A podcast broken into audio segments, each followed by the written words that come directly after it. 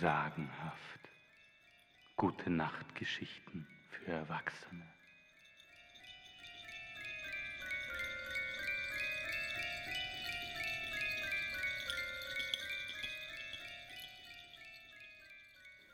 Lehnt euch zurück, macht den obersten Hosenknopf auf und nicht auf den Gute Nacht Trunk vergessen.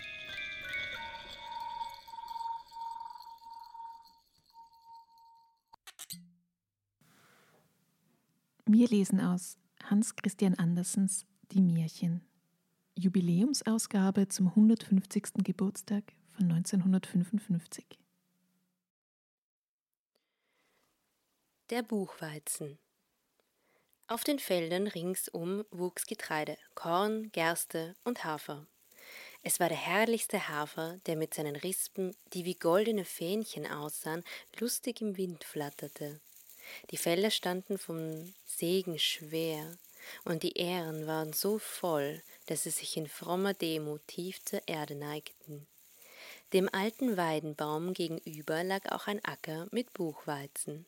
Doch der Buchweizen wollte sich nicht neigen wie das Getreide, sondern richtete sich stolz in die Höhe. Ich bin ebenso viel wert wie die Kornähre, fand er. Außerdem bin ich hübscher als Sie.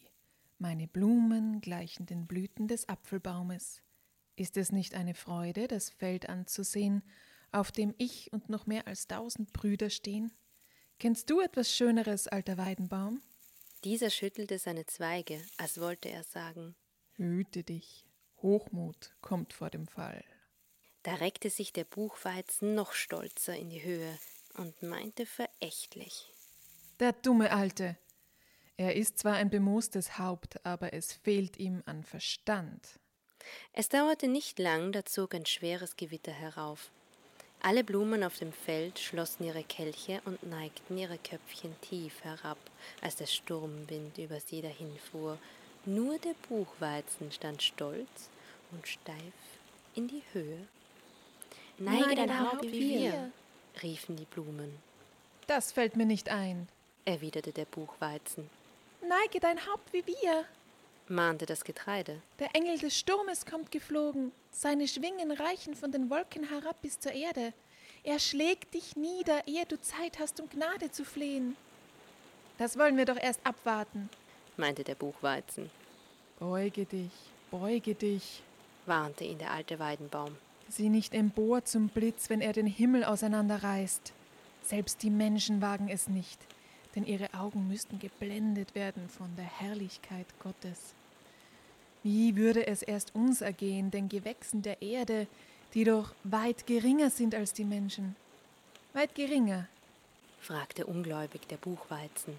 Nun will ich erst recht in Gottes Himmel hineinsehen. Und er hob das Haupt in stolzem Übermut noch höher. Da auf einmal zuckte ein Blitz, so hell und schaurig, als ob die ganze Welt in Flammen stünde.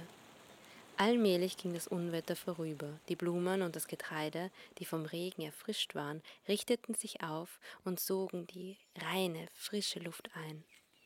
Doch der Buchweizen lag schwarz und versenkt am Boden. Auf dem Feld sah man nichts als unbrauchbares, totes Kraut. Der alte Weidenbaum bewegte seine Zweige und ließ von seinen grünen Blättern große Wassertropfen auf die Erde niederfallen. Die Sperlinge fragten Warum weinst du? Es ist doch wunderschön hier. Sieh, wie hell die Sonne scheint, wie der blaue Himmel durch die Wolken blickt. Erfreut dich nicht der Duft der Blumen und der Gesang der Vögel? Warum weinst du, Großvater?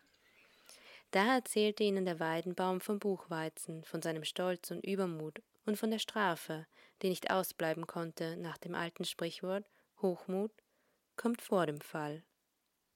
Und die Sperlinge erzählten mir die Geschichte, als ich sie eines Abends um ein Märchen bat.